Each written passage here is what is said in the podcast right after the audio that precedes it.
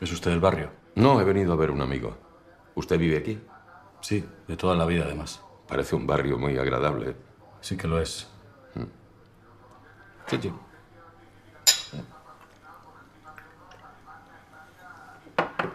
¿Y cuánto hace que no ejerce como profesor? Será como medio año. Ya le digo que fue fulminante con el tema de los recortes. No sé dónde vamos a ir a parar, por Dios. Por Dios, la educación, que es la base de toda sociedad crítica. ¿no? Claro que a qué político le interesa hoy una sociedad crítica, no se lo digo yo, a ninguno. Yo pienso que la carrera de magisterio debería ser más, más difícil y más dura. Es un trabajo con demasiada responsabilidad, demasiado arriesgado. Demasiado arriesgado. Yo mismo no he tenido una vida fácil, ¿sabe? He estado en la cárcel. He convivido durante diez años con asesinos, eh, pederastas, violadores. Pero le puedo asegurar que la única vez en la que he sentido auténtico pánico fue en clase, delante de una niña de 12 años. Estoy seguro de que usted sabe de lo que le hablo, porque usted también conoce a esa niña. Se llama Bárbara. No haga ninguna tontería, tengo una pistola en el bolsillo. Bárbara me ha puesto al corriente de todo. Usted va a hacer cuanto yo le diga, así de sencillo. Hija de puta. Muy educado.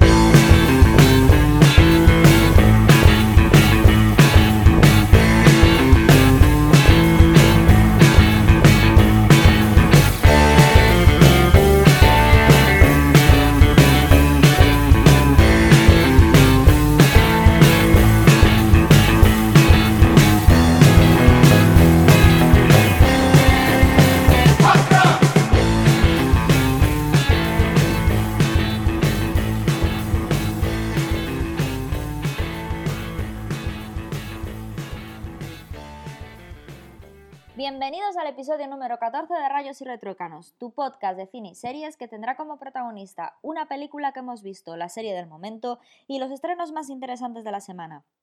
Yo soy Ana Laje junto a mi compañero al otro lado del micrófono, Ángel Rey, comenzamos.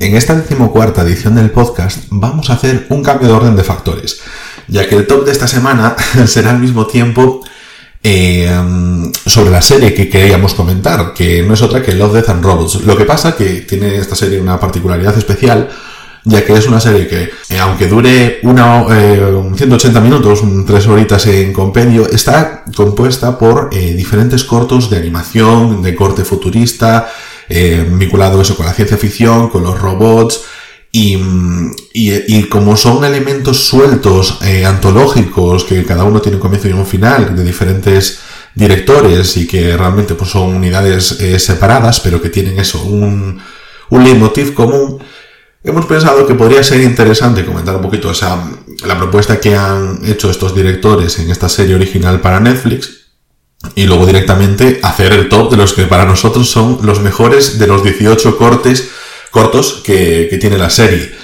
En este caso nos plantean una serie, eh, eso, compuesta, como decía antes, por 18 cortes de animación que en total suman unas 3 horas y yo creo que el leitmotiv está muy bien traído, porque mm, no es algo a lo que estemos acostumbrados, eh, no es un tipo de, series que se suelen hacer en este estilo, que siempre se, pues, pues, tiramos algo como American Horror Story, que es a lo mejor la que se puede venir a la mente por series antológicas, como también puede ser esta... ¿Te acuerdas, Ana, la, la serie esta que estaba protagonizada por Jessica Biel, que se llamaba eh, The Shiner? O... Mm, sí, pues también, que creo que es así antológica, o la de American Grand Story, que también que cada temporada va cogiendo diferentes juicios, que el primero creo que era el de eh, eh, J. Simpson, el segundo era lo de Gianni Versace, sí. y cosas así por el estilo. Y aquí Netflix pues coge este formato, pero nos lo trae, eh, yo creo que dirigido al final hacia otro público. Yo no creo que esto sea para todos los públicos porque no, no es un mainstream como, como estas otras series que a lo mejor eh, puedes poner pues eso en prime time. Esto ya va un poquito pues, para gente que busca un contenido diferente y sobre todo también lo que a mí me gustó, Ana, no sé cómo lo viste tú, es que hay mucho contraste entre las animaciones de diferentes cortos. Tienen unos planteamientos eh, eso, con un leitmotiv eh, troncal, pero al mismo tiempo tienen, son estilos muy diferentes cada uno de ellos. Hay muchísima variedad. ¿Tú cómo lo viste? Sí, lo que acabas de decir. Aparte, no solamente en los guiones, no, porque los guiones al final tienen tres puntos en común que son precisamente el título de la serie, Love, Death and Robots. Siempre salen robots, siempre hay un punto de muerte así eh, cruel o, desgarradora, ¿no? Y, hay un punto de, amor o sexo, ¿no? Pero em, eso sí que eh, lo tienen en común, pero luego lo que es la estética es completamente distinta entre unos, entre unos capítulos y otros. Hay algunos que son hiperrealistas, hay otros que incluso eh, son actores de carne y hueso, y, hay otros que mezclan pues la animación en, en, eh, dos dimensiones, ¿no? Se llama la que es... Em, la animación tradicional, más caricaturesca. Exactamente.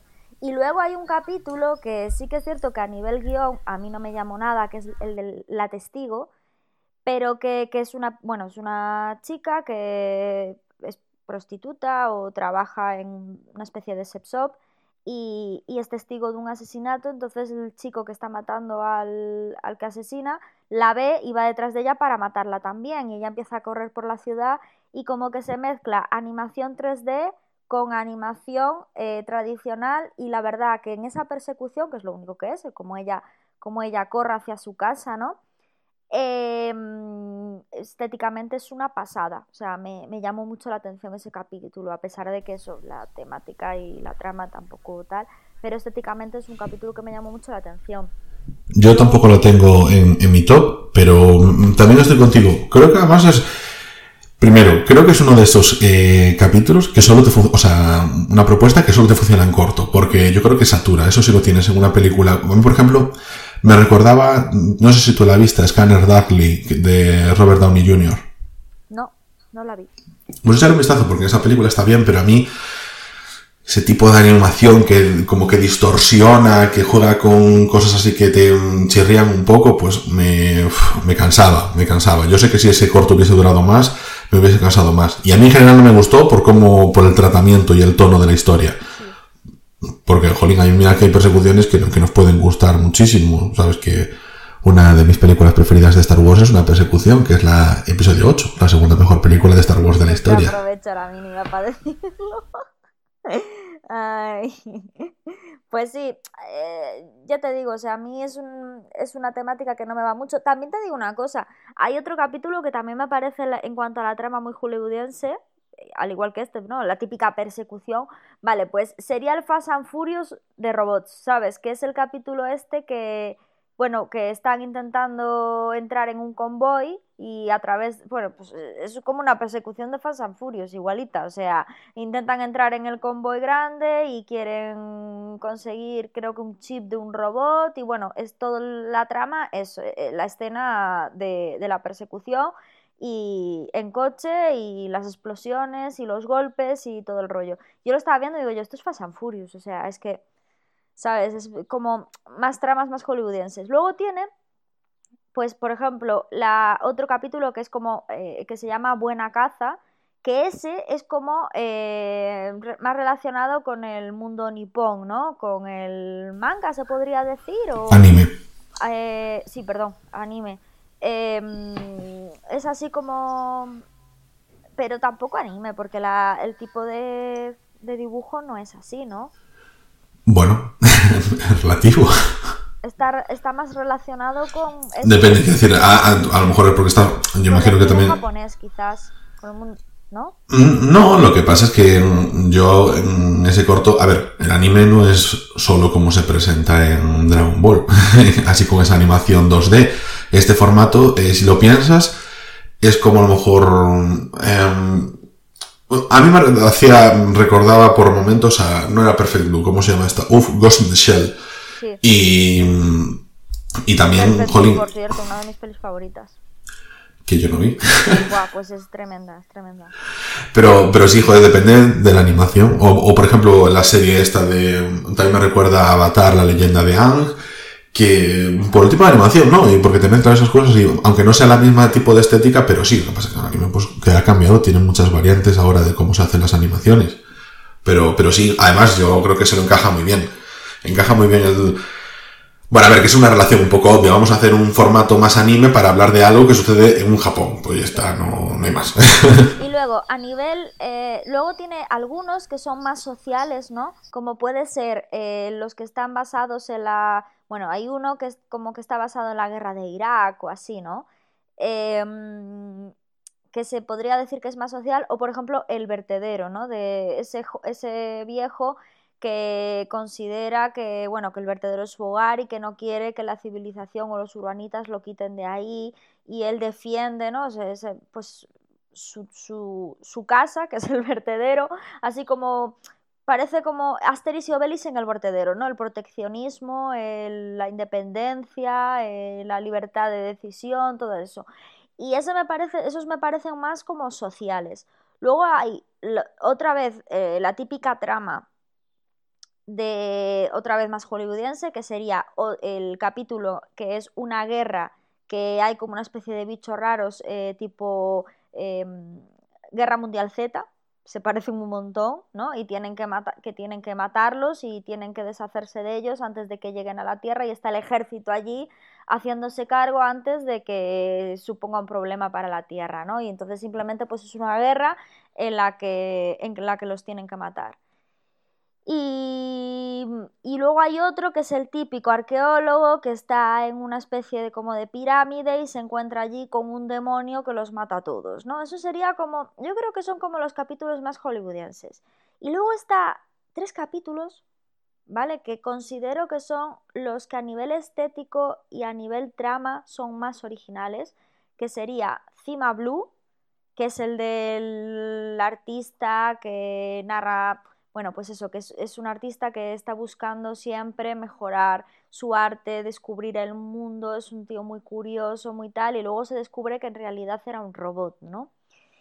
Y bueno, esto ya hablaremos mejor de los capítulos cuando hablemos del top. Y luego hay otro que también estéticamente me parece tremendo y la trama me parece muy original, que es Noche de Criaturas Marinas, que es como, eh, pues eso, que una, un, un hombre y un chico que están en el coche y de repente, eh, como si fuera una aurora boreal, aparecen un montón de animales marinos eh, de colores así y que son como fantasmas porque les pasan a través del cuerpo y todo, eh, rodeándoles ¿no? por el cielo. Ya os digo, como si fuera una aurora boreal. Y me es uno de los, es uno de los, de, perdona, eh, es uno de los cortos que no tienen nada que ver con Love, Death and Robots, realmente. Sí, exacto, porque no salen robots ahí. Bueno, no, ni no sale nada, no sale nada futurista, no, yo no lo veo como, como hologramas. Yo, yo, veo como una, más bien una fantasía, dijeron, pero pues lo metemos aquí. Es verdad que a mí, a mí también me parece muy chulo. Sí, a mí se me, me gustó, aparte... Eh, bueno, después ya hablaremos bien de, de, los capítulos cuando empezamos a hablar de los tops y hablar un poquito la, de las tramas. Pero mm, a mí es un capítulo que, que, me, moló, que me moló mucho y, y, y, es eso, es como yo creo que hay... Ah, y luego está dentro de estos que son, lo que os digo, más originales y más con una estética distinta y original y más tal, estaría el de... No me, no me acuerdo ahora cómo se... Ah, sí, la ventaja de Sony la ventaja de Sony. Que ese también me parece, eh, pues eso, que tiene una estética muy guay, que es súper original, que es distinto. Pero luego el resto, al final, ¿no te parece a ti que, exceptuando, pues eso, los que son así más... Eh, lo que te decía, sociales, o bueno, hay dos capítulos también que son un... Eh, son más cómicos, ¿no? Que sería Tres Robots y, otro capítulo que no me acuerdo cómo se llama, que es el que eh, dicen los supuestos, o sea, hacen como un, eh, la serie esta de Amazon Prime, si Hitler no hubiera perdido en la guerra mundial, ¿te acuerdas? A nivel de animación estoy súper contento. En general no tuve problemas con ninguno, porque a mí tanto estas de animación 2D, los planteamientos que tienen algunos que son así, esos más mamarrachos, como el de las historias alternativas de Hitler, que puede ser un... Yo me imagino eso como un corto así más de YouTube, ¿no? De, de estos que se hacían a lo mejor hace 10 años, en el 2010, Sí. Que una vez más no acabo de encajar dentro de, este, de esta temática, ¿no? sí, porque si te fijas es lo que estoy intentando explicar. Hay como varios grupos, ¿no? Y yo a este lo colocaría con el del yogur y con el de tres, eh, con el de tres robots. Pero ahí los estás clasificando por tono. Es como una, Pero- es una pero- temática más de reírse de todo y hacer parodia y caricatura de uno mismo. Pero no está, no está entroncado por ese leitmotiv de la, del corto, o sea, de la serie de cortos, que es Love, Death and Robots. O sea, no tiene ese corte futurista. Sí. Tre- Tres robots sí, pero el de Hitler no, por ejemplo. ¿Cómo no? Cuando vienen del pasado, Hitler, el propio Hitler viene del pasado, se mete y... y- a ver, Sí, sí, desde el punto de vista sí, sí, que estaba más enfocado a el pasado precisamente que no a esa parte futurista. Tiene razón, tiene razón, me callo. Claro, que son como grupos de varios que tienen relaciones. Yo ya os digo, yo pondría tres robots, ese de Hitler y el de el del yogur, la misma temática, es más humor, más caricatura, más el típico la típica comedia americana que se ríen de sí mismos, ¿vale? Y luego tendría los clásicos que hacen referencia a películas americanas de toda la vida, que hacen pues, te pueden recordar a Fast and Furious, que te pueden recordar a, a Guerra Mundial Z, o que te pueden recordar como trajes a mm, el, el- el corto de trajes, a, a mí me recuerda a la película esta, ¿cómo se llama? Hombre, eh, Transformers. ¿No? Sí, es verdad. Te, te recuerda un poquito. Mm, No, me recuerda, ¿sabes qué me recuerda esa? A. Eh, no, me bueno, sí, también, también, pero me recuerda más a Matrix Revolutions. Cuando, es verdad. cuando están con la defensa de Sion, porque son como esas armaduras, no sé, están... Pues sería como los cortos más hollywoodienses, ¿no? O el del arqueólogo, la clásica película de terror que hemos visto 800.000 veces y que versionan todos los años. Vale, y luego lo- el- el- los, los sociales, ¿no? Que en los sociales estarían los que dijimos antes. Y el del vertedero, el de la que hace referencia un poquito a la guerra de Irak, etcétera. Y luego estarían los más originales, los más como, como de autor, ¿no? Que Como el de Cima, el de criaturas, eh, buena caza, exacto. Exacto. Yo lo veo así. ¿eh? Yo es que si lo, lo estructuro, yo creo que tiene una estructura muy básica en ese sentido. Bueno, muy básica, una estructura Sí, o por- sea, que- en bloques. que No, se pero... nota, se nota, Pero sabes, por ejemplo, que aquí, a ver, yo, es- tú puedes hacer esa diferenciación por tono, pero por temática realmente no, yo solo puedo diferenciar entre los que tienen que, para mí tienen que ver y los que no tienen que ver. Y yo creo que, por ejemplo, así como el por ejemplo, lo veía dentro de esos. Pero, por ejemplo, el del ejército rojo, el de la guerra secreta, tampoco le metí yo mucho ese rollo futurista. Hombre. Mm. No sé, son algunos que me parece que están cogidos un poquito por pinzas. El del vertedero también. Puedes decir, vale, porque es el progreso tal, que se quiere meter. Bueno, un poquito. Algunos que me parecen más cogidos con, eh, con pinzas. Hay un corto que. eh, que comentaba, porque fue de los mejores valorados, que era el de Más allá de Aquila, este que coge. mm, La animación es a través de CGI, de actores reales. Y, y fue súper bien valorado. Y sin embargo, a mí no me acabo de, de enganchar. Me dio la sensación de que era un, un corto que tenía potencial de película, pero que en el, po- en el corto no acababa de explotar de todo. ¿Sabes lo que te digo? Que están en una nave Me espacial. encantó ese. Sí, vale. Pues Ah, yo sentí que no acabo de, no acabo de explotar. Pues a mí ese corto me encantó. Me encantó, me encantó. Es más, estuve dudando si poner ese eh, en mi top. Al final no lo he puesto. Pero no lo he puesto porque he sido un poco objetiva, ¿vale? Pero a nivel disfrutar, a mí es de los que más me ha gustado, ¿eh? Eh, Por eso digo, no, que a mí me gustó y que yo querría ver una película de ese, pero me da la sensación de que el corto, como unidad, que no acababa eso, de que le faltó meter la, quinta marcha. Como que iba mm, a petar más, a petar más, y que se quedó a las puertas de petar. Me dio a mí esa sensación. A mí el que no me gustó nada es el de la mujer que, mm, que se queda varada en el espacio y que... La- una mano amiga. Uf, me, de verdad, ¿eh? me agobió muchísimo. Y ahí sí que no hay muerte, porque ahí no hay ni muerte, ni amor, ni leches en vinagre, no sé. No, pero tienes una parte espacial, hombre. Eso, si no es futurista la, el estar en una estación espacial. Hombre, hay gente hoy en día que está en una estación espacial. Bueno, ya claro, pero es una cosa. Bueno, pero también hay gente en un vertedero. Sí. Bueno, pues eso. Sí, pero en el vertedero no hay un perro que se que vivo, que vive a base de basura y que es un monstruo. No sé si me explico. Y eso, eso tampoco es un robot. Lo que sí es es muerte. Y, y la de la mano estuvo cerquita, cerquita de la muerte. Yo lo, lo veo bien. Sí, eso sí, estuvo... A mí me gustó, me gustó ese corto, ¿eh? Eh, pero porque te dio grima o porque no te pareció bueno. porque me agobió un poco.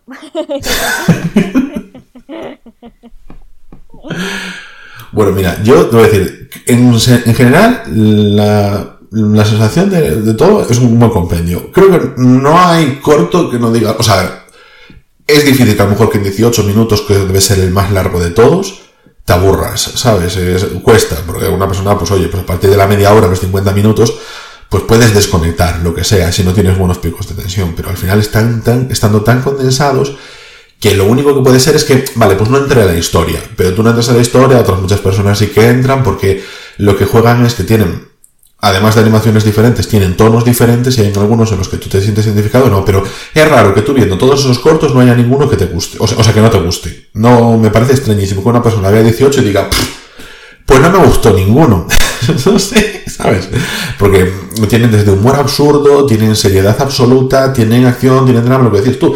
Tienen esos cortos, esos cortos que están más enfocados a películas holly- hollywoodienses, más comerciales, tienen esos más de autor, siempre encuentras algo que yo creo que puede rascar. Si no eres una persona muy prepotente, que para decir, va, mira, que mira qué basura todo esto, en general, tiene cortos para, para cualquiera y que se pueden ver de forma separada, no necesitas verlos todos juntos. Y yo creo que al final es un, todo suma en total eh, tres horas, te los ves muy muy fácil, no tiene, mm, tiene la ventaja de como son historias separadas, pues te ves a lo mejor seis, y el próximo día otros seis, y el próximo día otros seis, y has gastado pues una hora cada día, y te has visto los 18 cortos, y, y te quedas guay. A unos te gustarán, otros menos, pero yo creo que Mm, Yo, es que, de hecho, no solo hay dos que no me gustaron de, de todos esos. Luego, después del- de hacer el top, podemos comentarlo, o mientras lo hacemos y tal, pero, pero en general muy buena sensación. Y luego hay algunos que, me gustaron muchísimo, que los disfruté, los disfruté un montón. Bueno, pues yo creo que con esto, pues podemos ir pasando ya a hacer un poquito el top e ir comentando de forma más individual los, los cortos que más nos gustaron. Yo voy a comenzar por uno que ya hemos comentado varias veces en esto, y los dos lo tenemos en el mismo top, en mi quinto puesto. Tres robots, como dirías tú, o tres robots para el público general. Bueno, leo un poquito la sinopsis. Mucho después del fin de la humanidad, tres robots hacen un recorrido turístico por una ciudad posapocalíptica. Es una de estas, eh, para poner su situación, mm, un corto que se basa en tres personajes que van haciendo una ruta turística, son robots pues del futuro, y van viendo un poquito pues cómo era el mundo de antes, y, y van viendo pues la- la- las particularidades que tenían pues los humanos, al final los habitantes del planeta Tierra, y ellos lo van viendo, van haciendo ese recorrido turístico y te muestran cómo, visto desde una perspectiva exterior, fuera de la dinámica del mundo, pues como la- cosas pueden parecer ridículas o cosas como a otras civilizaciones les pueden sorprender y llamar la atención, que, que- es lo de siempre, el choque de, culturas y esto lo llevan en un corto. Es un corto eh, que si yo no, no estoy muy mal, Ana, eh, es, es español, ¿no? Eh, estaba, detrás de él estaba Víctor Maldonado, que tenía, había hecho, ah, ¿cómo se llama esto? Bueno, está con otro director a mayores, pero había hecho esta película de animación que se había hecho bastante famosa hace un tiempo, que era la de Nocturna, Nocturna se llamaba, eso. Y, y, jolín, yo ya para empezar, eso, tener un producto español entre los 18 cortes está bien. Al final, joder, Netflix está apostando también por una afición española que ya comentamos antes, como en La Casa de Papel y otro tipo de series. Está bien tener este tipo de, o sea, este tipo de contenido también por, por nuestro país. Yo en ese me siento contento. Mira, acabo de buscar lo que es Víctor Maldonado y Alfredo Torres. Sí. Exactamente. Em, algo que no hemos comentado, pero que esta serie está producida por Tim Miller y también por David Fincher. Que yo eso no, no, no lo sabía hasta que me puse ahora a prepararlo para el, Para el podcast me llama la atención, oye, estas apuestas.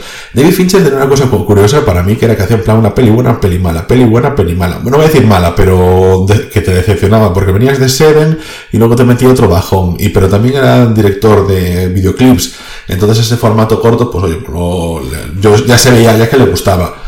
Y, y no está, bueno, eh, volvemos al corto. Al final, a mí esto me mola porque mm, te viene con sutileza, es de los primeros cortos que ves. Al principio creo que se había dicho que Netflix a la gente se los mostraba en diferente orden, pero que hay un orden oficial. Y este yo no sé si estoy seguro si era el segundo o el tercero episodio, yo creo que era el segundo, y está muy bien porque eh, si tú comienzas con la ventaja de Sony, empiezas con un corto que te atrapa, yo creo que desde el momento uno, que mola mucho, que tiene mucha acción y todo eso, y luego te mete este, y yo creo que está muy bien porque, joder, te marca el tono de que esto no va a ser en plan todos los cortos del estilo la ventaja de Sony, sino que aquí va a haber variedad y te puede traer uno que es de un humor que a mí particularmente me gusta. sí, me, me, recuerda un poquito a lo que hacemos en las sombras, a estas series, no es de humor de típica sitcom, y, y, ya solo eso, con la parte del contexto, el contraste cultural, que siempre te hace un poquito de, autocrítica, pues te sientes bien. A mí al final con... ¿No te ah, quedaste con en casi todos los capítulos, o en bastantes, porque yo me he fijado que a lo mejor, o sea, me di cuenta de que en algunos capítulos así de repente, por lo bajín ibas pasar un gato. Aunque no sea, eh, aunque no salga tan protagonista como en este capítulo, capítulo en el del arqueólogo, ¿no? que, que se ven ya más protagonistas, pero sí que es cierto que a lo mejor eh, se ven así de refilón, como que está muy presente la figura del gato. Pues la verdad no me había quedado. no, pero por ejemplo, en, el de el que estábamos comentando antes, el de más allá de Aquila, ahí por ejemplo donde salen los gatos. Ahí no lo vi, pero te estoy diciendo que en algunos. En buena, en buena caja, en buena caja, sí, por Dios. Buena caza, sí. En buena caza, por ejemplo, eh, se ve a dos gatos ahí de refilón pasando. Sí, ahí me quedo. Ahora, ahora que lo dices, yo me, los ubico en ciertos cortos. Creo que en la testigo también, si no me equivoco. Sí, sí, me parece que sí, eh, en uno de los pisos. Pero no, me quedé porque estaba pensando en la nave espacial esa había gato, porque como es así un entorno súper cerrado, o en el de la mano amiga, no, en estos yo creo que no. Claro, es que no son a lo mejor. todos, pero en algunos se veían gatos. Bueno, me, pues, me resultó un poco tal, porque aparte es que es un poco absurdo, ¿sabes? El rollo de, de lo del arqueólogo y el rollo de tres robots, que es como en plan.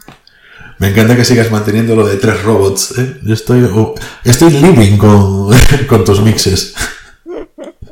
pues eso, que es un poco como, como reírse un poco de, tanto GIF y de tanto vídeo y de tanto rollo que tenemos con los gatos, ¿no? Y no sé, a mí me hizo gracia, la verdad. Como que se, al final se van a convertir en los reyes del mundo cuando la humanidad se extinga, ¿sabes? Eh, perdona, no lo son ya. Tú porque eres de perro, pero yo que tengo gata en casa. Que, que tiene ella un humano en su casa, por decirlo de otra forma. Joder, bueno, me gustó. Eso de la parte del final de ese corto es también de lo que más me gustó, porque, oye, te, deja con el culo torcido, pero bien. Además, em, puede que no sea tu humor, pero, hombre, es bastante probable que por lo menos una sonrisilla te saque, porque, por ejemplo, eso, a ti no, tú y yo no compartimos los mismos gustos de humor y a ti también te gustó. Y, hombre, yo creo que es, es agradable. bien. Yo tengo un problema, que es que soy literal. Entonces hay cierto, cierto estilo de humor, ¿sabes?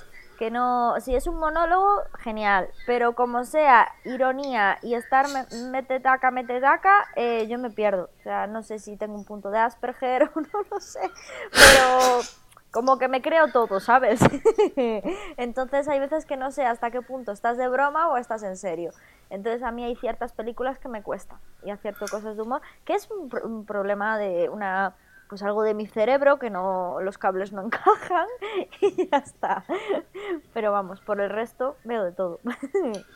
Bueno, pues con tres robots yo termino mi quinta posición y vamos con la tuya. Venga. Eh, la mía es El Vertedero. Eh, no me parece ni mucho menos uno de los mejores eh, cortos de esta serie. Quizás el que decías tú de El mundo de Aquila se llamaba o el planeta Aquila o más allá de Aquila, no me acuerdo cómo se llamaba. Eh, ese corto eh, a nivel subjetivo me gustó mucho más. Pero es que el vertedero como que se ha metido en mi corazoncito, ¿no? El momento en el que el viejo al final se hace amigo de, de, aquel monstruo del vertedero y defiende su vertedero como si no hubiera mañana con su escopeta y, y su manera de vivir como buena fan de Asterix y Obelix y de los cómics de Asterix y Obelix me recordaron un poco y como soy muy fan de, esos movimientos así proteccionistas de pueblo, por así decirlo, pues eh, entró de lleno en mi corazoncito, así que eh, merecía un lugar en mi top. Así que yo he puesto el vertedero. He de decir que, así como te dije que la testigo era uno de los que, o sea, no me había gustado por, por el tono, el vertedero no me gustó, fue uno de los dos cortos que no me gustó de los 18 no creo que subjetivamente no, no, no, entré dentro de la historia o a lo mejor el tono no me enganchó y, y me quedé out. Y yo no estoy fan de, ti como, o sea como tú de Asterix de ti soy súper fan pero no o sea le, le, entiendo el tono y le entiendo todo pero no, no, me, no me llegó. Es uno de los que me dejó así más más frío no me lo no encajé con él no encajé con él. Igual por, también por la animación bueno yo no voy a mi, a mi cuarta posición dentro de, del top, que es trajes. el de trajes me pareció una fantasía, porque el tipo de animación pues invitaba a ser algo mucho más amable, a ser algo mucho más cordial, los personajes, típicos granjeros, estereotipados de bonachones y...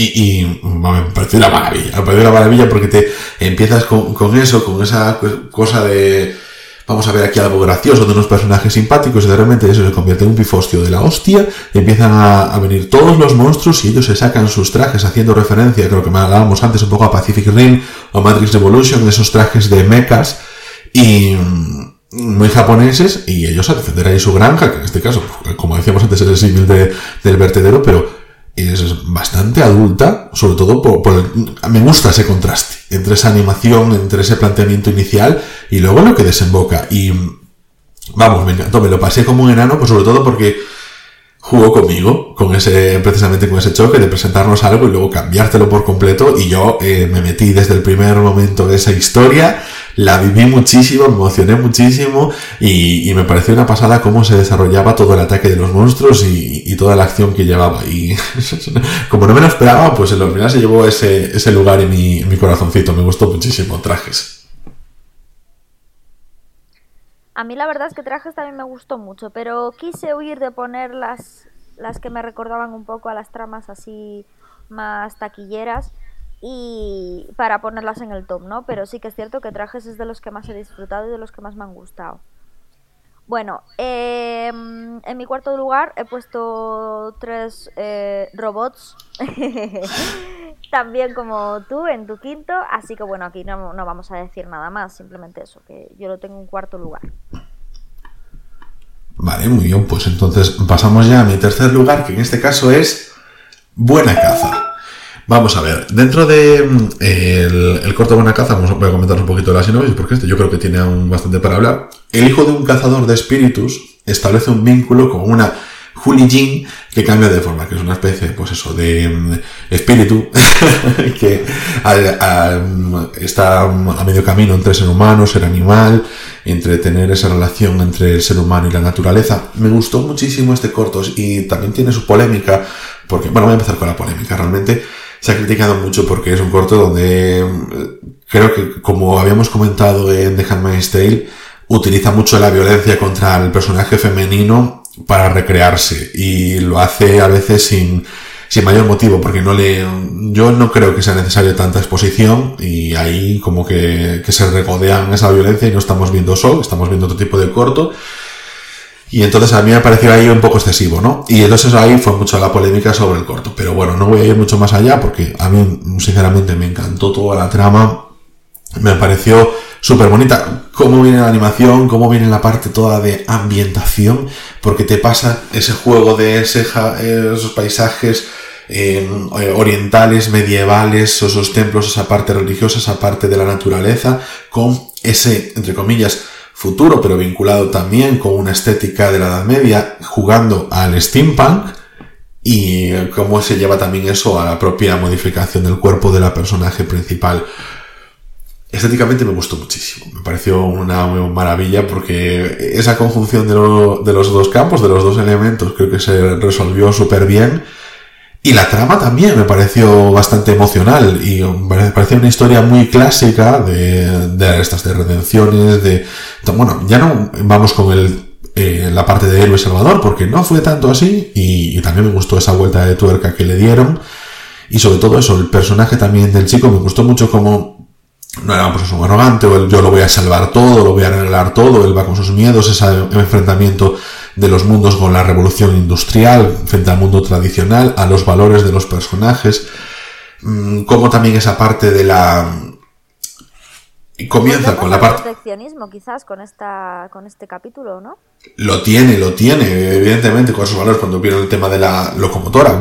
eso está está muy guay y esa serie sí que es verdad que bueno, dentro de tus clasificaciones podrías clasificarlos en, cortos proteccionistas, pero realmente este no es el motivo que no quieren o sea, que no quieren dejarse llevar por, por lo nuevo, por la innovación, ¿no? Que sería ese mundo tecnológico. Quizás es un poco eso, aunque ella luego se aprovecha, bueno, no le queda otra, ¿no? Se aprovecha de eso para, para hacerle todos los avances que le hace su amigo y, volver a su forma de antes. Pero mm, sí, yo creo que es como la reticencia al progreso, ¿no? a a quedarse en la nostalgia de, y sobre todo la protección por la naturaleza. Aunque bueno, en el vertedero no sé qué naturaleza había, pero bueno. Mira, eh, aquí yo veo que al principio, frente a lo que es el humanismo plano del personaje masculino, te presenta como el antes estaba esa magia, esos espíritus y todas estas cosas, y ahora lo que está es esa ciencia robot, esa robótica, estos cyborgs, y cómo son dos cosas que sobrepasan a la humanidad, pero cómo o sea, nos vemos encantados porque el personaje se ve encantado por esa parte mágica que tiene la, protagonista cuando se la encuentra, y luego evidentemente pues cómo se lo lleva otra vez con esa parte cibernética que, le, que tiene con los implantes, como le parece interesante, evidentemente, él tiene sentimientos hacia ella como, entre comillas, humano, pero pero esas dos partes están desde el comienzo hasta el final y como es ir más allá del humano, que es también al mismo tiempo la propia aspiración de la máquina, que es ir más allá de lo que un ser humano es capaz.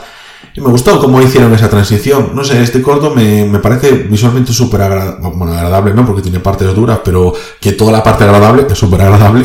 y, que, jolín, funciona muy bien. Es una de las historias que a mí más me, me llenaron. Yo creo que es una de las que mejor puntué. No es mi preferido, porque eso, tengo esas reticencias, pero si no llego a tener esas reticencias, sí que hubiese sido mi preferido. Y con yo ya he terminado con mi tercer puesto. Yo he puesto la misma que tú y yo no le veo ninguna reticencia. Yo un poco con el tema de la...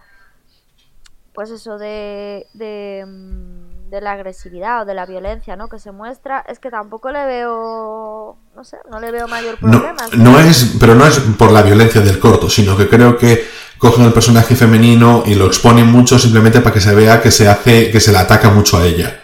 Entonces, a mí eso es lo que me, lo que me molesta, porque me parece así un recurso, eh, no voy a decir solo fácil y burdo, sino que de mal gusto.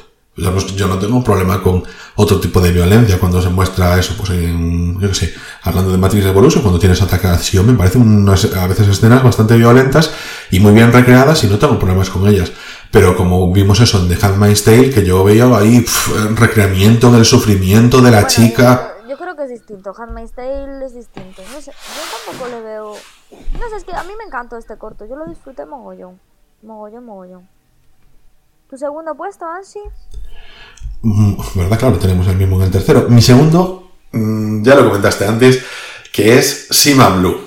Voy a comentar un poquito la sinopsis que nos dan del corto, que es el reportado artista, eh, uy, el reportado, el reputado artista Cima narra su misterioso pasado y ascenso a la fama antes de desvelar su último trabajo. Es uno de estos que tú dices que son así más de autor, porque la verdad es que es un corto súper artístico. Antes tú ya desvelabas eso al final del, del propio corto, en el que el personaje principal, bueno, el personaje principal es un artista misterioso que elevó su, sus obras de arte al conocimiento de todo el universo y entonces pues él se recluyó, llegó a una etapa en la que estaba recluido en una especie de mansión en medio del océano y no tenía contacto con nadie, pero una periodista tenía, le dieron acceso a él para poder entrevistarlo. Entonces, pues se dirige allí para investigar un poquito sobre él, para hablar con él, para eh, conocer un poquito más a la persona que está detrás de todo esto, y entonces se va retrotrayendo con todas sus artes, lo que significa para ellos, cómo de repente empezó el color azul a tomar em, presencia en, sus obras, cómo iba incrementándose, incrementándose, incrementándose, hasta llegar a ese final que, es que me pareció tan... ¡Buah! Es que la palabra es ¡buah! Porque va, es va increciendo, va increciendo, va sobre todo porque es como... Vamos a ver, yo me esperaba que fuese creciendo mucho para llegar a algo grandilocuente, pero lo que te está jugando el corto es contigo y no llevándote a algo mucho más grande, sino algo muchísimo más pequeño, que es el origen de ese artista, que era un robot de piscinas, y que ese azul era lo que le recordaba los azulejos de las propias piscinas. Y tú esperando esa grandilocuencia que realmente te lleva a esa parte pequeña, pero en esa parte pequeña tú has hecho ese camino inverso viniendo de la parte grande. Es que es una maravilla. Sí, él, quiere progresar. Esto es como, como cuando somos jóvenes, ¿no? Y queremos salir de casa y descubrir y, y, y, ver y observar y, investigar y, tener nuevas experiencias, que al final es lo que hizo él, ¿no? Pero luego llega un momento de tu, de tu vida que siempre quieres volver a casa, ¿no? Y esto es lo que le pasó a este artista. Llegó un momento que quiso volver a casa, quiso volver atrás en el tiempo. Y entonces quiso volver a su piscina, donde él nació, que era un robot para limpiar piscinas. Entonces, em, él vuelve a su pasado ¿Para qué? Como una manera de decir, ya he descubierto todo lo que quería, lo que quería, ya he investigado todo lo que quería, ya he intentado darle vueltas al origen del universo, os he intentado animar con mi arte, he sido un profesional de esto y ahora es el momento de volver a, mi, a, mi, a mis orígenes, ¿no? Y es cuando descubre que, se descubre que él era un robot de piscina y él se desintegra, se introduce en esa piscina y se desintegra hasta que, porque él era, parecía una persona, ¿no? Hasta que empiezan a salir partes, partes, partes, partes y lo único que queda es un robot de piscina que va limpiando los azulejos azules, ¿no? De ese azul cima blue. Y me encanta la última frase porque dice, y ahora volveré a ser simplemente un, pues es un robot de piscina y disfrutaré de un trabajo bien hecho, es decir, disfrutar de, lo que es la limpieza, que es para de la piscina, que es para lo que nació. Es como la historia de, un humano normal, ¿no? Que pues cuando me jubile volveré a mi, a mi, casita del pueblo, no sé qué o no sé cuánto, ¿no? Es como, no sé si es, muy humano en realidad. Es, a pesar de ser, estar supuestamente protagonizado por un robot, me parece súper humano. Bueno, ya el arte es muy humano, ¿no? Y al final él era un artista, entonces me parece que es como, pues eso, que muestra como la, la vida humana y me resultó muy entrañable, muy entrañable. Es que además, claro, Acima se nos presenta como un tipo que, que está por encima de, todos los humanos, porque su arte llega, o sea, como, como un tipo súper inteligente, con, con, las ideas muy claras, con todo eso, y es como que ese robot, esa inteligencia que se ha desarrollado a partir del robot de piscina y a través de, vamos a suponer, inteligencia artificial, ha conseguido llegar a una verdad a la que los humanos, eso hasta que llegamos al fin de nuestra vida, si llegamos con esa claridad, podemos tener, que es que tú puedes crecer, crecer, crecer, pero a veces lo que tú necesitas es volver a llegar a esa sencillez, que es donde a lo mejor te sientes que a lo mejor que, a lo mejor que nos complicamos mucho la vida. así por hacer un poquito una, una cosa así resumida, un poquito más cuñada. Bueno, pues esta es mi segunda posición. Cuéntanos tú qué tienes en la segunda, venga. Eh, Noche de criaturas marinas es, el, es mi segunda posición. Me encantó, que es el que hablábamos antes, que es un hombre y un chico que están en un coche esperando y de repente pues aparece como si fuera una aurora boreal un montón de criaturas marinas, ¿no?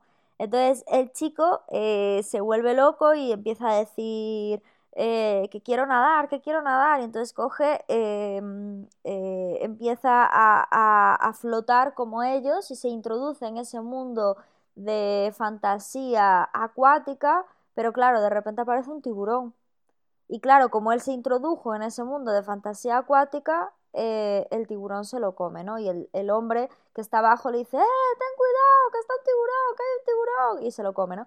Y como ya sabéis que soy súper fan de los tiburones y de las películas de tiburones, para mí fue un final glorioso y por supuestísimo está en el segundo puesto. Bien, pues vamos ya con el corto que para mí eh, encarna el primer puesto, no sé si clasificarlo como el mejor, pero pero para mí es importante que esté en el primer puesto, que es la ventaja de Sony. Este es el primero de los cortos que, por lo menos en mi lista y a nivel de lista oficial, aparecen de Love, and Robots. Os comento un poquito la sinopsis. En el mundo de los combates de bestias clandestinos, Sony es invencible, siempre y cuando conserve su ventaja. A ver, es, mm, como decíamos antes, más hollywoodiense, no es tanto de autor como eso, como Cima Blue, de las criaturas marinas, no es tan arriesgado, pero creo que es muy potente. Y la, ventaja de este corto es que rápidamente te mete en, en todo este mundo que nos van a presentar. Arranca muy fuerte, con mucha acción, pero al mismo tiempo con ese plot twist que tiene hacia el final con ese, con esa, el personaje que se traslada con el, con el monstruo, su propia personalidad, cómo es parte de ella, eso te marca, porque dice, esto no va a ser, no va solo de una cuestión de hacer cortos de corte futurista, sino que aquí te venimos a contar, o sea, un, meterle chicha a estos cortos. Aquí nosotros vamos a meter talento.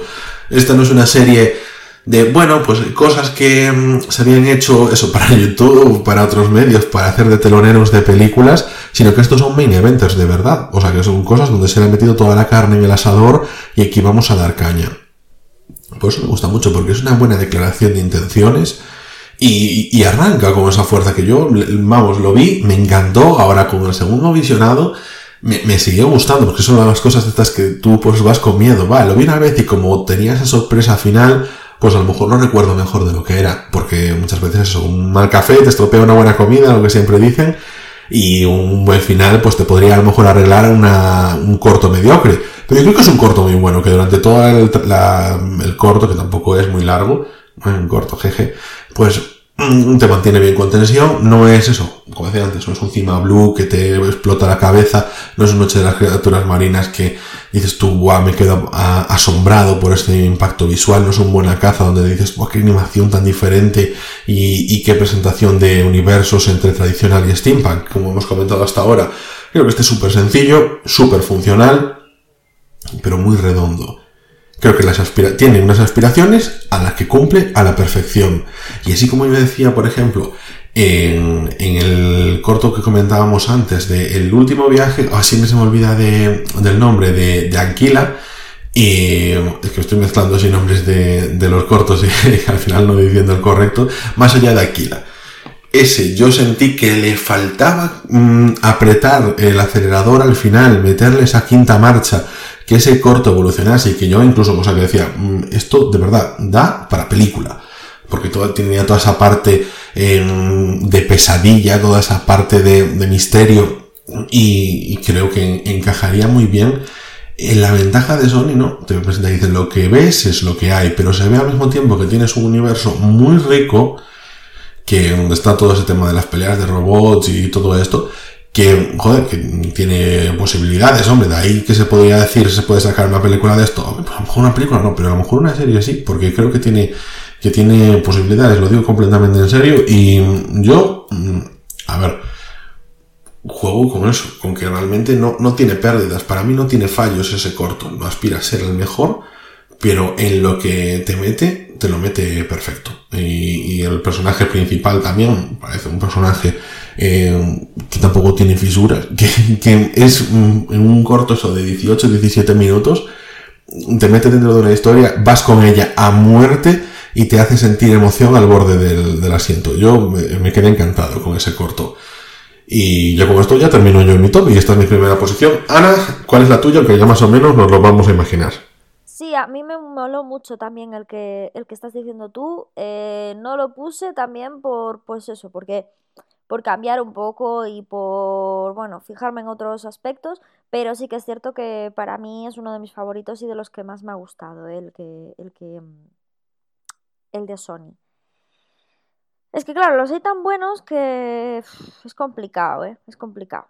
Bueno, pues yo en primera posición, eh, no vamos a hablar ya más de él, he puesto Cima Blue porque para mí ha, sido el mejor, el que me ha dejado descolocadísima, el que me ha dejado flipada, y, entonces es, mi primera posición porque a nivel todo, a nivel Love, Dead Robots, me parece que está magistral y a nivel trama y a nivel estético es maravilloso. Y, y nada, he intentado así un poquito en mi top mezclar, ¿no? En Noche de Criaturas Marinas quizás es por la estética eh, y lo bien que te hace sentir, no sé, es como, no sé, es, es una cosa eh, extraña, se- es como un viaje astral, ¿sabes? Ese, ese, mm, ese episodio. Buena caza porque me moló mucho el rollito así nipón y el rollito así tal. Tres robots lo he puesto por el humor, que me moló, y el vertedero por el rollo proteccionista. Intenté, intenté combinar en el top un poquito, eh, pues eso, eh, aspectos distintos, ¿no? Porque bueno, si te vas un poquito por la subjetividad, pues muchas veces, pues eso, eh, cambiaría un poquito esto, pero bueno, eh, has he intentado cambiar un poco el, el- el enfoque. Pues nada, yo creo que con esto, Ancho, podemos pasar a la película de la semana.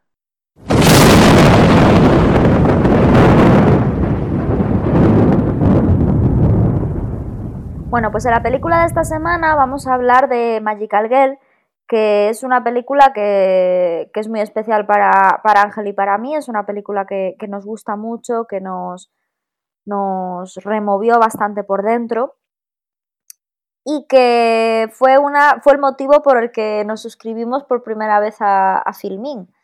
Yo por lo menos, ¿no? Eh, aparte creo que me habías regalado la suscripción, Ángel, con, para, para poder ver Magical Girl porque teníamos muchas ganas, nos tenía muy buena pinta y la verdad que, que es una película que no deja indiferente a nadie, ¿no?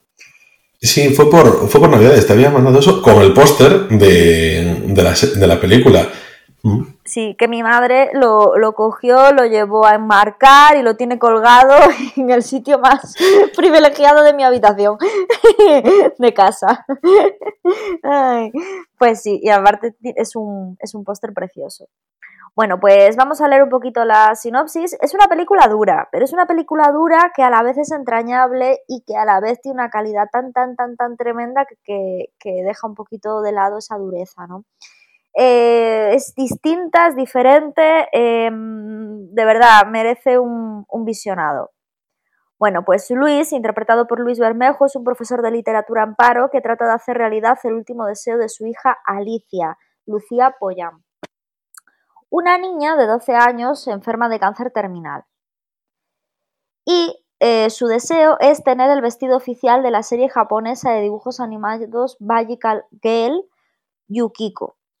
El elevado precio del vestido, que ascendía a 20.000 euros, llevará a Luis a intentar encontrar el dinero de forma desesperada cuando conoce a Bárbara, interpretado por Bárbara Leni, una atractiva joven casada que sufre trastornos mentales, a su vez relacionada con Damián, José Sanquistán, un profesor retirado con un tormentoso pasado. Los tres quedarán atrapados en una oscura red de chantajes en la que el instinto y la razón entran en conflicto. Bueno, lo primero de esta película eh, es que está como dividida en tres actos, ¿no? Eh, de forma muy teatral. Eh, un poco como hace Lars von Trier, ¿no? Que paraliza la, la, película, de repente saca un fondo con la palabra del título del acto, ¿no? Y entonces en este caso esta película se divide en tres actos que les llama mundo, carne y demonio. En mundo quizás está, pues se puede decir, que, está dirigido por, bueno, está eh, protagonizado por, por, Luis y por su hija, Carne, que está por, protagonizado por el personaje de Bárbara Leni, y Demonio, que está interpretado por el personaje de, eh, está protagonizado por el personaje de José San Cristán. Bueno, y con esto ya podemos decir que comienzan los spoilers.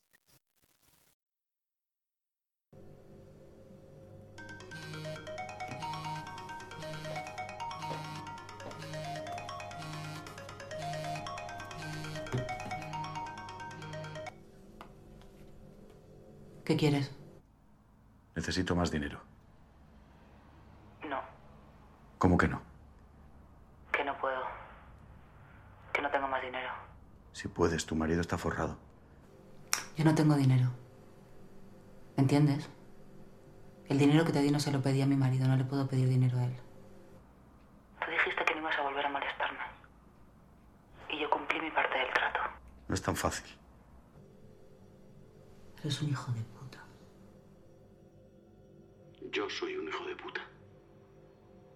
Eres tú la que ha engañado a su marido.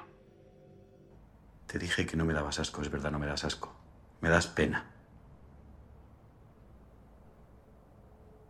Tendrás tu dinero. ¿Cuánto?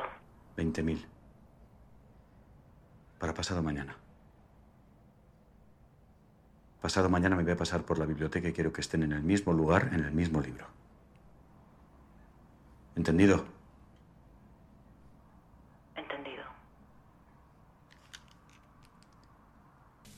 No pensaba volver a verte. Ya, yo no pensaba volver. ¿Qué haces aquí entonces? Necesito más dinero. Vaya. ¿Cuánto más? 20.000. ¿Con las mismas condiciones que el anterior trabajo? No. Bueno, entonces quizá. Necesito el dinero para pasado mañana. Pues eso ya te digo que es absolutamente imposible. Lo siento mucho. Estoy dispuesta a entrar en la puerta del lagarto negro. ¿De qué hablas? De la puerta con un dibujo de un lagarto negro de la casa de Oliver. No sé de qué puerto me hablas. Sí que lo sabes. ¿Qué has oído sobre esa puerta? Seguramente las mismas cosas que has oído tú. No lo creo. De verdad que no lo creo. Vete a tu casa, Bárbara. Vete a casa. Llama más tarde y hablamos sobre cómo organizar tres o cuatro trabajos la semana que viene. Te lo pido, por favor. Yo también te lo pido, por favor. Bueno, pues en el acto de mundo, que es el primero que se nos presenta, que es el que está protagonizado por Luis Bermejo y, y su hija, ¿no? Eh, lo que se muestra es a un padre con una niña que, bueno, pues que de repente la hija se desmaya y tiene que llevarla al hospital y ella tiene el pelito así muy corto y se da a entender que le dicen que, su cáncer no tiene remedio. Parece ser que estaba pasando por un proceso de cáncer, por un tratamiento de cáncer y que ya no tiene remedio y que está terminal. Entonces, la niña, sin decírselo, ya sabe que se va a morir. Eh, destaco muchísimo, no sé si te has fijado, Ángel, la mirada de la niña, esa mirada tan adulta, esa interpretación tan adulta de una niña tan pequeña, que me parece tremendo, tremendo, tremendo, tremendo. Y entonces el, el, eh, llega un momento que están cenando con el padre y entonces ella coge y le dice, ¿puedo probar un cigarrillo? Es, o sea, me parece una, una escena durísima porque es como que ella se da cuenta de que se va a morir y que quiere hacer cosas que tenía que hacer de mayor, pero que no va a llegar a ser mayor.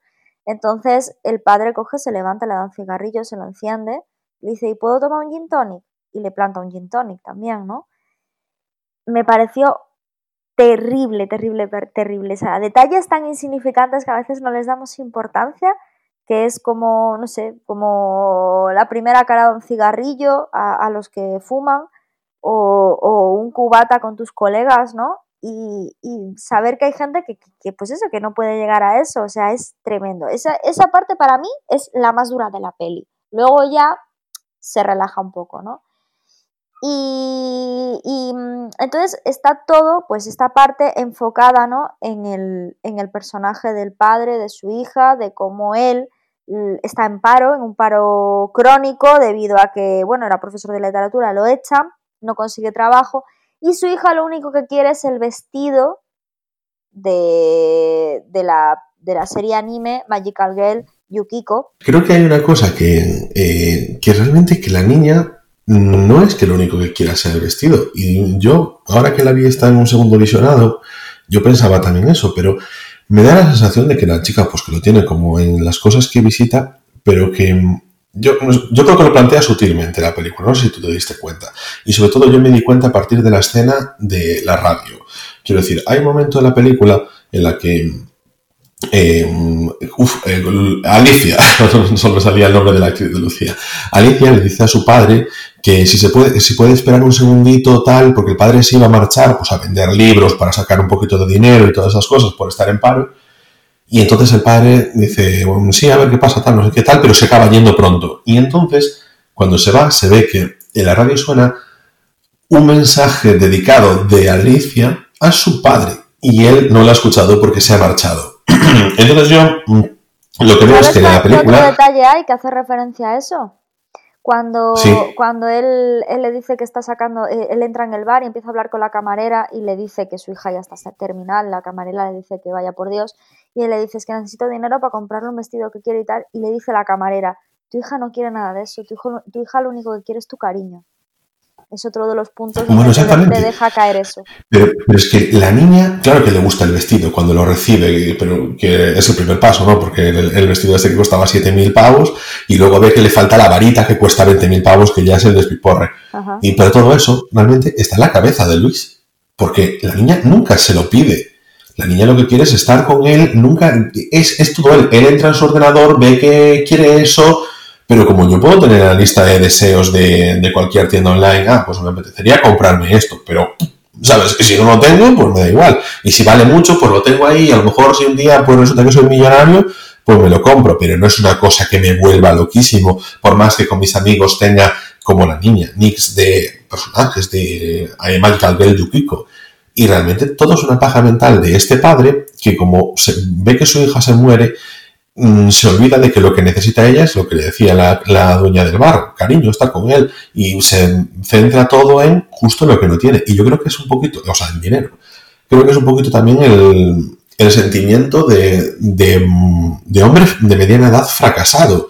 Oye, eres un, un, profesor de literatura, te has quedado en paro, ves que además tu profesión está valorada, porque cuando llevas los libros a la librería de venta de libros al peso, te dicen, no, es que el manual de jardinería se vende más caro que la colmena. Y él te dice, pero si esto es un premio Nobel. Me dice, sí, hombre, ya, pero es que esto se vende al peso, que lo que importa es cuánto pesa un libro, no la calidad del mismo. Entonces él se siente frustrado porque su, su sitio en la vida lo ha perdido. No es profesor, la gente no valora la literatura, es más, la desprecia. Y por encima a su hija, pues se muere, que eso lo, lo, evidentemente lo, lo duro, pero él con esa necesidad de no puedo llevar dinero a casa, se siente completamente fuera de lugar en la vida y entonces coge la obsesión de voy a cumplirle esta fantasía a mi hija porque es lo que le hará feliz en lugar de estar con ella. Pues al final, evidentemente, acaba todo mal, acaba todo mal por esa, esa mala premisa. Sí. Y a mí fue lo que me gustó, porque en ese primer visionado yo no me había dado cuenta, pero en esos detalles que la película, al final, está, juega mucho con esa sutileza, lo vemos todo, no nos cuentan muchas cosas. Yo son críticas que, por cierto, he estado leyendo cuando estaba viendo Film Affinity, que tenían críticas de no, es que hay muchas cosas que no cuentan, es que no tienen consistencia los personajes, porque luego lo comentaremos, no se cuenta realmente el pasado de Bárbara Lenny, ni se le da desarrollo a su personaje, yo creo que se le da muchísimo, pero que te juega mucho con la sutileza, en que critican un poco la escalada que, eh, que lleva hacia el final de la película con José Sacristán, pero yo lo veo todo, yo lo veo bastante bien, todo bien, bien cogido, bien escogido y, creo que realiza muy bien. Pero por eso simplemente quería hacer ese hincapié que yo en esta ocasión, en este segundo visionado, eh, me quedé más con eso, que realmente aquí el padre está haciendo cosas que nunca se lo ha pedido su hija y que seguramente no esté entre sus deseos, más allá de que el mayor deseo es estar viva para estar con su padre o el tiempo que le quede de vida porque ella acepta la muerte pero con una estoicidad tremenda estar con su padre. Sí, pero Ángel, cuando le regala el vestido, ella empieza a buscar la, el corazón. O sea, el palito este que vale 20.000 euros. Porque ella no es, yo, ella yo creo que no es consciente, no se nos muestra en la película ni se nos da ningún indicio de, oye, mi padre está, que no tiene dinero y está buscando esto, o sea, no sé cómo lo ha conseguido, es una niña, no tiene que estar pensando en estas cosas. Es como, ayer escuchaba, no sé quién decía, que eh, de pequeños pensaban que el cajero automático pues expendía dinero a quien fuese a buscarlo, no que había una cuenta bancaria detrás con los ahorros de la gente, ¿no? y eso que, con la inocencia de un niño, o piensas a lo mejor 20.000 euros no es mucho dinero, es poco, porque tú realmente como no te manejas con dinero, no tienes ni idea, simplemente sabes que te han regalado ese traje, y entonces pues tú dices, pues busco el, el complemento que le falta. Y lo tengo ahí, pero realmente no, no vemos que se lo haya pedido a su padre, no vemos ese, no sé, como un acto de manipulación de dejárselo ahí, ni nada por el estilo. Simplemente que o el comportamiento que yo creo que sería normal de una niña. Y que es el padre quien se hace todas las pajas mentales. ¿Y qué, o sea, ahora que has mencionado el tema de lo de Bárbara Leni, a mí sí que es cierto que me, me, de verdad, o sea, su relación con el pasado, porque bueno, vamos a hacer un poquito de introducción. Lo que hace este padre desesperado por conseguir el dinero es acostarse con Bárbara Leni, que sabe que tiene dinero, que su marido tiene dinero, se acuesta con Bárbara Leni, lo graba y lo que hace es eh, chantajearla. Le dice o me das el di eh, X dinero o le paso esta grabación a tu, a tu marido. Y entonces em, ocurre que se empieza a ver que ella se va a, bueno, pues a un sitio que como que ella había sido eh, prostituta de lujo para conseguir el dinero, ¿no? Y que su marido no se dé cuenta. Es que vemos ahí que, que, además que se aprovecha de ella porque a ella nos lo muestra en escenas anteriores y en la conversación que tiene con él, pues se puede intuir que tiene problemas mentales. Es una persona que, que ella vive con su marido, que es un psiquiatra, vive en una especie de estabilidad inestable. Vemos en las escenas anteriores al encuentro entre ellos dos que, que ella pues no se ha tomado la pastilla, tiene reacciones extrañas, coge un bebé de sus amigos y dice, oye, pues imaginaríais vuestra cara si lo tiro por la ventana o si lo tiro por, o que lo tiraba por un pozo o por el estilo. O sea, te dice cosas que, mm, que son muy fuera de, de, lugar porque no se había tomado su medicación, porque tiene problemas mentales. Y de hecho ella le dice al personaje de Luis Bermejo que ella simplemente no hace nada. La mantiene su marido, ve el piso y evidentemente se nota que ahí hay buena, que ahí hay parné. Y entonces ahí Luis Bermejo ya empieza a idear todo eso, se le ocurre lo de la grabación porque ve que Bárbara Leni en un momento le, le daba un beso. Y, y, no entendía lo que, lo que sucedía. No, no se lo daba a Leni, pero lo ponía en situación en la que él le fue a dar un beso, ¿no? Era así. Sí, exacto. Exactamente. Yo creo que en ese momento fue donde vio eh, esa idea. No es algo realmente planeado por él, pero claro, como todo sucedió de forma casual y vio esa oportunidad, pues la cogió. Me, gusta, me, me hubiese gustado que, que hubiesen puesto un poquito, porque a ver, es una cosa muy cruel aprovecharte de una persona discapacitada, discapacitada que tiene una enfermedad mental, acostarte con ella y hacerle chantaje, que aunque no tuviese ninguna enfermedad mental, pero acostarte con alguien para hacer chantaje, para que te dé 7.000 pavos, para eso es una cosa muy ruin. Y me gustaría que hubiese sacado más el tema del conflicto del padre, pues con eso. Porque algún conflicto tiene, porque se ve que no es un mal tipo a priori que, a ver... Bueno, tiene el conflicto de que está desesperado por darle todo lo que quiera a su hija que se va a morir, que eso tiene que ser durísimo, claro. Claro, pero me gustaría que, por ejemplo, eso sí se mostrase, así como te digo que hay otras cosas que no me importa, eso quizás sí que me faltó, que mostrase un poquito más ese conflicto de por lo menos de, oye, eh, soy una persona normal, no soy un mafioso desalmado ni nada por el estilo que me aprovecho de la gente, ni un timador profesional soy profesor de literatura que está en paro y estoy desesperado y necesito hacer esto. Pero es que yo creo que una de, de, lo que de lo que destaca esta serie es la contención, ¿no?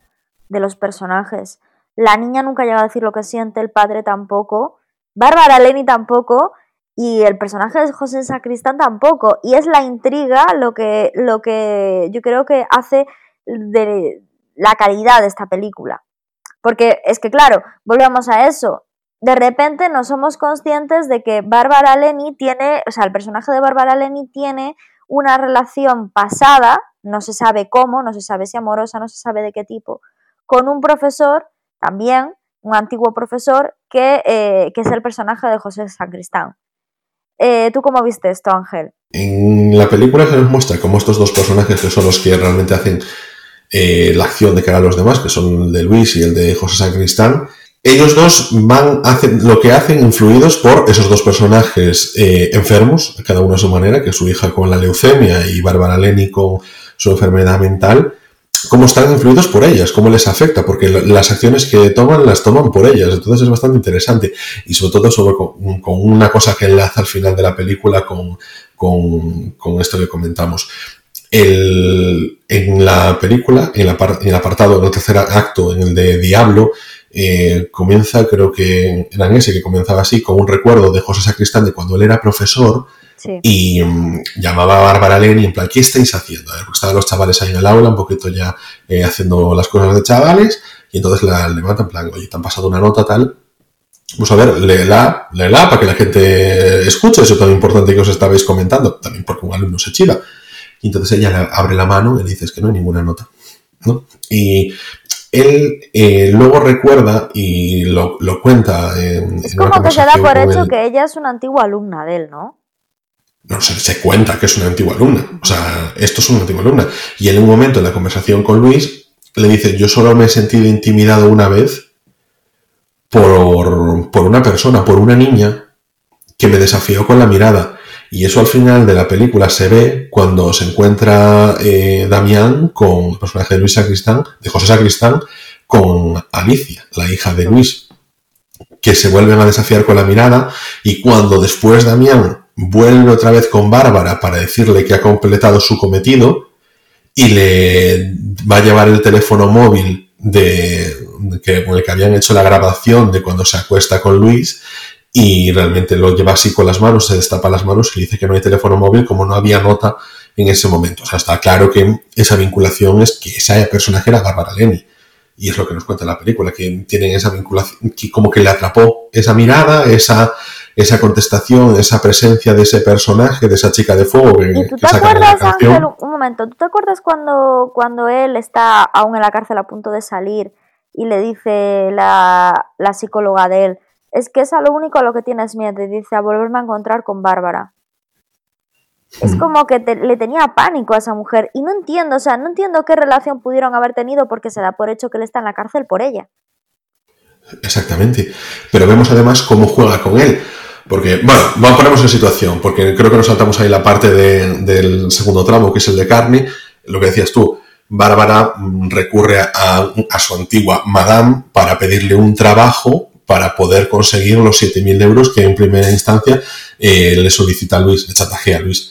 Y bueno, cumple con el trabajo, eh, que es eh, mm, acostarse, entre comillas, con, uno, con un hombre muy rico, que realmente lo que nos cuentan es que no, no es un, o sea, un sexo como tal, porque ella le pone de condiciones para hacer ese trabajo. Además, mm, se nota que, sabes, que esto es para altas instancias que le dice que no puede haber penetración, que tiene que ser eh, en un único trabajo, y la tercera no me acuerdo, ¿cuál era? Yo tampoco. No. pues como que la necesitaba ya, ¿sabes? Que tiene que ser una cosa de ya mismo, o sea, en unos días, en un único trabajo y sin penetración. Entonces, claro, dice, 7.000 euros de una única sesión tal, entonces pues lo lleva eso con un magnate que tiene perversiones eh, que no se nos cuentan, volvemos ahí con la sutileza, los consigue, se los paga a Luis con el chantaje y el Luis al principio le había dicho que no lo volvería a molestar, pero cuando ve que su hija quiere también ese complemento para el traje, pues vuelve a hacerlo. Y entonces, claro, en esta ocasión necesita 20.000 euros, pero Bárbara no quiere pedírselo a su marido, ese dinero lo necesita ganar ella por su cuenta, porque si no su marido la dejará, porque le ha mentido, se ha acostado también con otro hombre. Y eso es lo que la ha sacado del mundo de la prostitución, le ha dado estabilidad mental, ha hecho que vuelva a estar bien. Y de hecho ya al principio le dice, no, es que me gusta ver la televisión para ver vidas más desgraciadas que las mías. Porque a pesar de estar con enfermedades mental, había conseguido cierta estabilidad.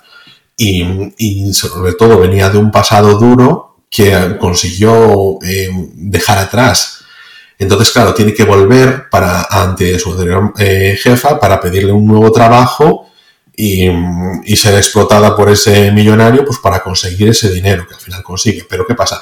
Eso lo destroza tanto físicamente por las condiciones de ese sexo extremo que practicaron que ella no puede volver a casa. ¿Y a dónde tiene que ir? ¿A dónde acude? A la casa de Damián. Y ahí es cuando se empieza la vinculación. Ella le miente a Damián cuando él llama a la ambulancia y todo eso y se ve cómo la tienen que ayudar y, todo el tema, le dice que Luis eh, ha sido quien la ha violado, quien la ha dejado en esta situación. Damián no quería saber nada de ella, la ayuda, pero no dice que, mm, quiera hablar con ella, no reconoce que conocerla ante su marido, ni nada por el estilo, y, y él le pide a ella irse, no quiere escuchar lo que le quiere decir porque sabe que lo va a embaucar, como ya hizo en la anterior, la anterior ocasión, y por eso acabó la cárcel. Yo veo que en ese momento es lo que nos cuentan. Ella lo manipuló a él y él entró en la cárcel por eso. Y a lo mejor fue también, hace 10 años, pues a lo mejor fue la causa de que, de que dejase la prostitución, pues porque le pidió que matase a un cliente o a alguna persona o alguna de estas cosas, ¿no? Yo creo que van por ahí un poquito los tiros. Y entonces, claro, ella le dice, este hombre me ha violado, tienes que eh, o sea, hacer algo con él. Y entonces aquí viene ya con, ese tercer episodio que es el desenlace, que es, eh, yo creo buenísimo, esos cosas cristal como bueno, pero que ahí ya se come todo. O sea, porque el nuevo me está muy bien, está muy bien. Bueno, yo creo que los tres están maravillosos. y la niña está, maravillosa. Es que eh, esa escena de la cafetería de Luis Bermejo y José San Cristán es maravillosa. Es maravillosa. O sea, claro, claro. Es de ponerse los pelos de punta, es muy buena. Sí, porque aparte no te lo esperas, porque ya aparece, él aparece con una pistola, el José, José San Cristán, y se sienta a tomar algo con el, con el Luis. Y, y de repente, pues nada, parece que mm, el, el Luis, el Luis le empieza a explicar, ¿no? Que, que, no es así, que ella no la ha violado, que él no la ha violado, que es una cosa consentida, que tiki tiki tucu tucu. Y entonces de repente, sin venir, que parece que, ¿cómo, cómo que no la has violado? Entonces, ¿qué pasó? No, tuvimos eso, sexo consentido y yo simplemente la estoy chantajeando, pero yo en la vida la violé, no sé qué, no sé cuánto. Y cuando parece que el otro se está quedando flipando diciendo, ostras, la otra me ha vuelto a engañar, ¿no? Bárbara me ha vuelto a engañar, de repente coge ¡pa! y le mete un tiro en la cabeza. Y mata a Luis. Y no contento con eso, mata a las dos personas que, que estaban ahí en el bar, a los camareros, y va a casa de Luis y cuenta tú el final, Ángel, porque es muy duro. Nada, eh, el personaje de José Sacristán llega al apartamento de Luis porque de hecho le dijo, no solo acabaré contigo, sino que lo haré también con tu familia. Entonces eh, va allí y claro, ¿quién se encuentra? Pues a esta chica pequeña, Alicia, que está vestida con todos los complementos de Magical Girl Yukiko, que se le queda mirando como así lo hizo Bárbara de joven y desafiando con la mirada, él va con la pistola, pero no es capaz, no es capaz, eh, baja el arma, parece que se va y en un momento reflexiona, se gira de nuevo y dispara. No se ve, evidentemente, si se dispara a, a, Alicia o no, se entiende que sí. Le pide que se dé la vuelta para que no la mire y ella mantiene las miradas fijas en él todo el rato. Sí, le dice, la vuelta. ese desafío perpetuo. Sí, exacto. Exacto. Y con eso, con eso, o sea, te, eh, pasaba eso, se da por hecho de que realmente que la ha matado Uh -huh. y cierra el círculo mmm, llevándole ese móvil que luego desaparece a, a Bárbara.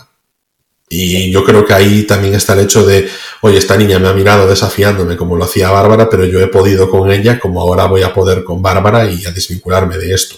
Mm, Evidentemente, pues poniéndonos en un, en un momento más terrenal, en que en este momento parece todo más eh, de realismo mágico, el personaje de José Sacristán, pues oye, ha, matado a Luis, pero también ha matado a los testigos, ha matado a la hija y simplemente mmm, desaparece. No tendrían por qué pillarlo, o sí, porque él decía que mmm, no quería salir de la cárcel, pero tampoco quería volver a ella. Porque el problema que tenía él para salir de la cárcel era el hecho de volver a encontrarse con Bárbara, que ya vemos, oye, que llevaba un año viviendo ahí en ese piso cutre, en ese barrio cutre, que, pero Bárbara lo encuentra. Y solo llevaba un año fuera y ella vuelve a él y además, bueno, vemos eso, que al final es el reencuentro de esos dos personajes con su pasado. Sobre todo el de Bárbara. Bárbara pues tiene que volver a, la prostitución, Bárbara tiene que volver a su antiguo profesor, que, más pasado hay que la escuela, que al mismo tiempo es eso que seguramente en épocas pasadas había chantajeado, o chantajeado no, que había manipulado.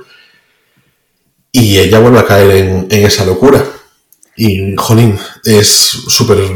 Te deja... De, Solo jorobado, te deja jorobado la peli. Desacolgado, no sé, ¿cómo se dice en castellano? Exacto, bueno, jorobado. Sí. Es, es, dura y, y, yo pensé que, que, no me aguantaría un segundo visionado porque la primera vez pues te impacta mucho y sobre todo, una vez más, así como decía con la ventaja de Sony, el final no te lo esperabas porque yo no me lo esperaba con ese disparo, que la primera vez que lo vi, con ese asesinato, porque te esperas una conversación, no es una película de muertes. Y sin embargo, ese final es, es duro y a mí no me parece que se haya salido del tiesto. No sé, me parece que no, está no, muy no. No, está bien. maravilloso. O sea, al final de esa película está maravilloso. A mí me pareció de lo mejor. Y José San Cristán es que es tremendo. O sea, no, no, no hay ninguna pega que ponerle.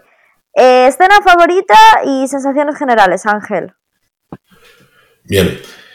Ok, vamos a ver. Eh, sensaciones favoritas. sensaciones generales, más o menos, ya las he contado. Es una película de estas que te sorprende muchísimo y porque nada es lo que esperas, no es una cuestión típica, yo lo considero una de las mejores películas de 2018, de todas las que he visto de ese año, que ese año he visto bastante.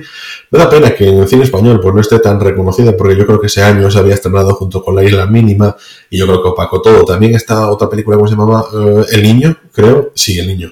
Dos películas y... completamente prescindibles, a mi manera de ver. Es que las dos para mí son prescindibles completamente al lado de esta. Habrá quien te diga que el, niño puede, pero que la isla mínima no. Habrá quien lo diga, no voy a ser yo. Y, entonces yo creo que, claro, hostia, esta pues que queda súper opacada. que está, por cierto, en el archivo en abierto de televisión española, que también es de agradecer, no hace falta pagar en ninguna plataforma, si tenéis film también os dejamos el enlace. Pero bueno, em, escena preferida. Es que para mí eh, me cuesta, porque son además eh, escenas todas súper duras, pero es la de, de José Sacristán con Luis Bermejo esa conversación. Es que es muy, muy dura. Porque las otras no hay escena como tal, tal, por ejemplo, me impactó mucho, pues cuando Bárbara Lenin necesita de nuevo esos 20.000 euros y va a pedírselos y le, dice a su, a su anterior madame que está dispuesta a ir a la puerta del lagarto roja, rojo de la casa de Oliver, no me acuerdo el apellido del tío, y, y en plan, sabes que se viene algo muy duro y que por suerte no nos lo muestran, ¿vale? Yo, la recreación en la violencia por recrearla a mí me resulta cada vez más molesta porque me parece un recurso fácil. Y esta película, con lo que juegas totalmente con sutileza. No vemos ni siquiera las heridas de Bárbara, la vemos ya vendada cuando tienes que, cuando termina. Ah, hay un momento que me parece súper duro cuando está hablando con él, cuando está diciéndole que está dispuesta a entrar por esa puerta, que, que es súper duro porque él le dice, eh, y, ah, no, bueno, es anteriormente, perdón, cuando va a los 7.000 euros, cuando se encuentra con él, que la desnudan, se ve todos los cortes que se ha infligido, porque o se han infligido, alguien se los ha infligido o se los ha infligido ella, que tiene por todo el cuerpo, y le dice, aprende esta palabra de seguridad, porque solo con ella podrás salir de ahí. O sea, ya vemos que es una cuestión dura, porque que te digan eso, joder, a ver, vale, estás practicando sexo, eres un putero, pero eh, estás con una vida humana, ¿sabes? O sea, ¿qué, qué, dureza estás eh, practicando tú ahí? Y, le dice, Cuanto más aguantes, cuanto más tardes en decir la palabra de seguridad, más dinero ganarás. Y eso te sobrecoge. Y también, así como mi escena preferida es ese duelo que tenían entre Sacristán y Luis Bermejo, esa escena es la que me dejó con los pelos de punta a mí en, esta película. ¿Y lo tuyo qué tienes? A ver, escenas pues Mi escena favorita es la de los cigarrillos, cuando le pide los cigarrillos y esa mirada adulta de ella, esa mirada penetrante no la del final, porque la del final yo creo que es resignación de me da igual que me mates porque yo ya estoy muerta, ¿no? Pero esa mirada, de decir, adulta, de, de ser consciente de que, hay, que no vas a vivir más, que no vas a vivir cosas que querías y que, y que, y que te correspondía, ¿no? Por, por edad. Y esa mirada tan penetrante y dura a su padre y cómo le pide un cigarrillo. Me, me dejó soqueada. Y nada, y sensaciones generales, es una película tremenda, a mí me ha encantado, me ha maravillado y, por supuesto la escena final es, es maravillosa con José San Cristán. Bueno, yo creo que con esto podemos pasar a las recomendaciones de la semana.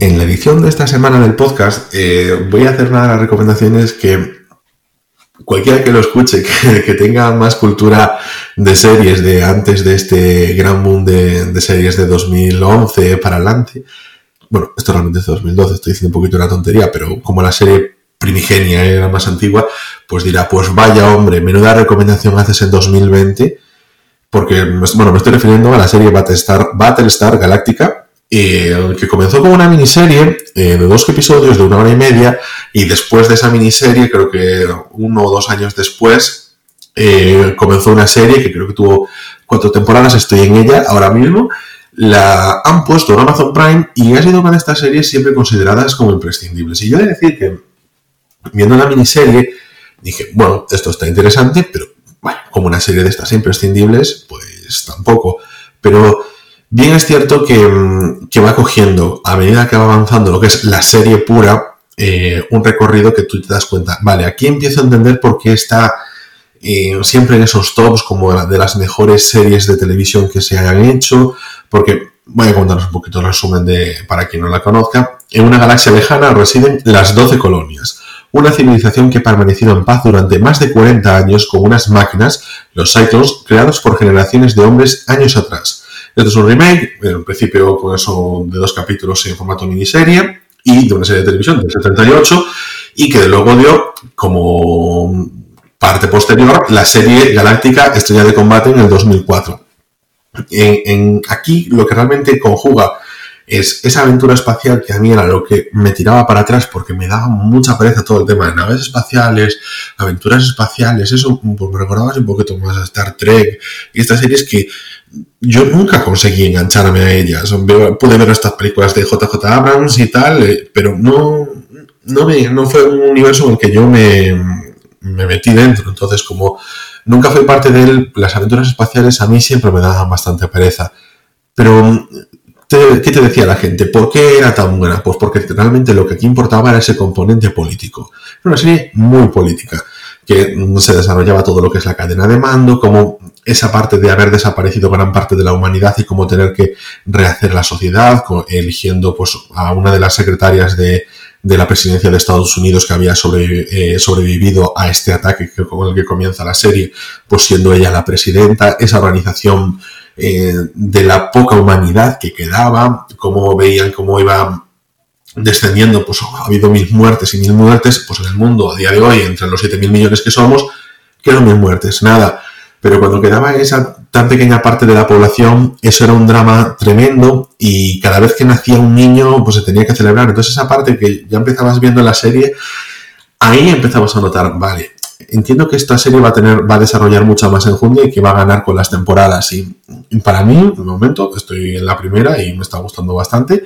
Y sobre todo eso, porque lo estoy viendo que a futuro puede tener bastante. Y como ya vengo de saber que es una serie que está muy bien valorada, no es como estas series que yo puedo empezar a ver, que acaban de empezar. Yo digo, podría crecer, pero también podría no hacerlo. Esta sé que deberá hacerlo por, las críticas. Entonces, la estoy disfrutando. La estoy disfrutando, como os digo, está ahora mismo en Prime Video, tanto la miniserie esta de 2012, que mm, yo le digo, dale la oportunidad, vedla, vais a notar que es un poco antigua, que como que no ha envejecido muy bien, pero como es el prólogo realmente de la serie de 2004, y juega con, bastante, no sé por qué dije que era de 2012, antes era de 2002 y 2004, y empieza con una serie ya bastante más potente, y yo creo que quizás de esa época, de las, de las series más reconocidas, yo creo de las más eh, interesantes que vi yo de esa época, aunque la estoy viendo ahora, unos cuantos, casi dos décadas después.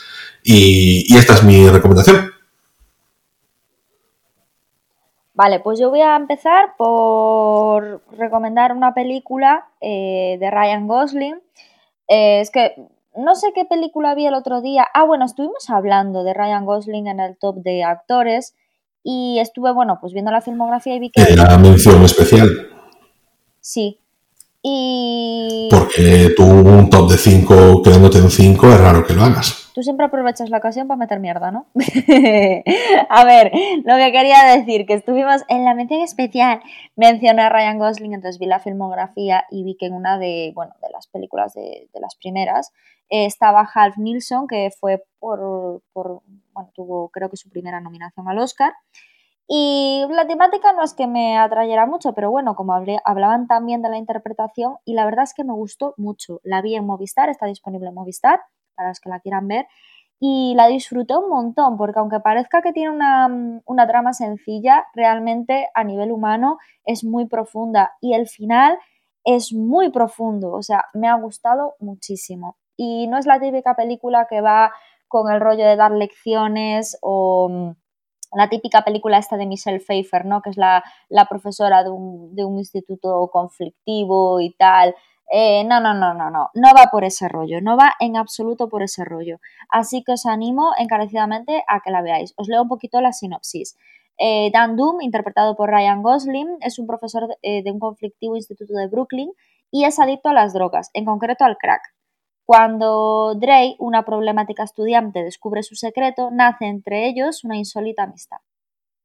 Bueno, pues ya os digo, no os dejéis llevar por la sinopsis, no os penséis que va a ser la típica película de, de sermones o de profe ayuda a, a estudiante, etcétera, etcétera, etcétera. No es así, va mucho más allá y merece muchísimo la pena verla y Ryan Gosling, como casi siempre, está maravilloso. Y esto ha sido todo por esta semana, esperamos que lo hayáis pasado súper bien y os avanzamos de que la próxima semana vamos a tener un episodio eh, especial de temporada en el que volveremos a tener a nuestros amiguis invitados. Hasta entonces, recordar que estamos disponibles en Spotify, en Evox, en Apple Podcasts y en casi cualquier aplicación de podcast. Podéis contactar con nosotros en hola arroba o escribirnos cosas en arroba ritruécanos, la cuenta oficial del podcast en Twitter. Yo soy Ana Laje. Y yo Ángel Rey. Y nos vemos en siete días aquí mismo, en Rayos y Retruécanos, el podcast.